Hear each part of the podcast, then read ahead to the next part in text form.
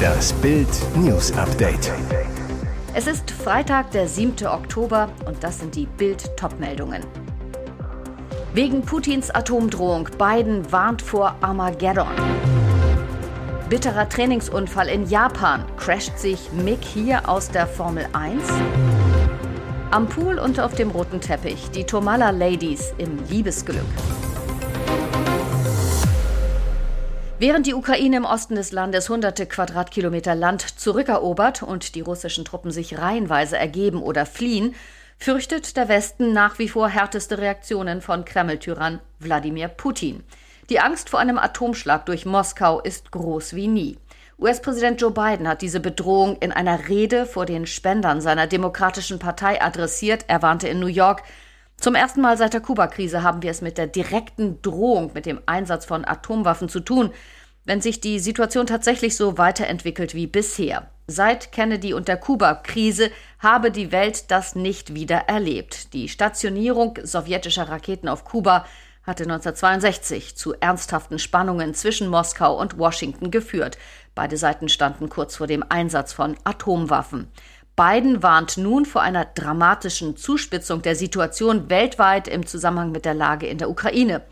Klar ist aber auch, das US-Präsidialamt hatte zuvor wiederholt erklärt, es gebe trotz Putins nuklearem Säbelrasseln keine Anzeichen dafür, dass sich Russland tatsächlich auf einen Einsatz von Atomwaffen vorbereite. Und er stellte klar, er und seine Mitarbeiter suchen nach einem diplomatischen Ausweg. Dieser Fehler könnte große Konsequenzen haben. Fünf Rennen hat Mick Schumacher noch Zeit, um zu zeigen, dass er das Zeug für die Formel 1 hat. Der Deutsche, der bisher noch ohne Vertrag für die kommende Saison ist, muss jede Chance nutzen, um sich bei den zwei verbleibenden Teams, die noch einen Sitz frei haben, zu präsentieren. Doch ausgerechnet beim ersten Training in Suzuka leistete sich Schumi Junior einen absoluten Amateurfehler. Während der Auslaufrunde und damit ohne jeden Druck verliert er auf der nassen Strecke die Kontrolle über seinen Boliden. Der Haasflitzer schlägt in die Bande ein. Mehrere Teile wie der Frontflügel und die vorderen Radaufhängungen sind kaputt. Der Schaden beträgt wohl rund eine Million Euro. Teamchef Günther Steiner war nach dem Vorfall richtig sauer. Diese Aufs und Abs bei den Leistungen seien nicht mehr zu akzeptieren. Um das Wochenende noch zu retten und die Verhandlungsposition wieder zu verbessern, ist der MIG quasi dazu verdammt, in Suzuka Punkte zu holen. Am Pool und auf dem roten Teppich die Tomala Ladies im Liebesglück. Wo sie auftaucht, knistert's gewaltig. Sophia Tomala hat ihren 33. Geburtstag mit Tennisass Alexander Zverev auf den Malediven verplanscht. Seit rund einem Jahr hat ihre Liebe Oberwasser, allen Krisengerüchten zum Trotz. Alles Gute zum 18. Geburtstag zum 16. Mal, witzelt ihr Alexander, der die süßen Schnappschüsse postete.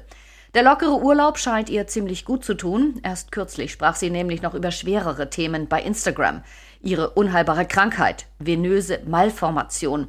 Eine Gefäßmissbildung, bei der an den betroffenen Stellen im Körper die Venenklappen nicht funktionieren und es zu einem Blutstau kommt. Für Sophia kein Problem, sie hat beste Ärzte, die sich um sie kümmern. Doch ihr Spendenaufruf galt einer Frau, die sich die Behandlung nicht leisten konnte. Mit den Karma-Punkten im Gepäck lässt es sich gleich doppelt so gut im Urlaub entspannen. Auch Mama Tomalla im siebten Himmel, ihre Sommerliebe strahlt auch im Herbst. Simone Tomalla brachte zum Tribute to Bambi ihren Schatz DJ Nicolino Hermano mit. Im Juli hat's gefunkt und sie sind immer noch Feuer und Flamme. Und jetzt weitere wichtige Meldungen des Tages vom Bild Newsdesk. Russland wird im Krieg gegen die Ukraine immer weiter zurückgedrängt und die Sorge wächst, wird Wladimir Putin darauf mit Atomwaffen reagieren? Das hängt laut Experten nicht davon ab, ob er damit im Ukraine-Krieg weiter vorankommt, sondern von der Frage, welchen Preis Putin zahlen würde, wenn er zum Äußersten greift. Nach Bildinformation ist Russland bereits darüber in Kenntnis gesetzt worden, dass es im Fall der Fälle mit einer sehr harten Reaktion des Westens rechnen muss. Über diplomatische Kanäle hätten die USA Russland wissen lassen, wie Washington auf einen eventuellen Atombombeneinsatz in der Ukraine antworten würde. Doch wie sieht diese Reaktion aus? Putin muss mit einem heftigen NATO-Gegenschlag rechnen, und zwar gleich an drei Fronten. Konsequenz eins: Die totale Isolation Russlands. Ein hochrangiger Diplomat eines NATO-Landes sagte Bild, einem taktischen Atomschlag würde auch ein totales Gas- und Ölembargo folgen. Konsequenz 2. Lahmlegung Russlands durch Cyberattacken. Konsequenz 3. Ein konventioneller, also nicht atomarer Militärschlag der NATO.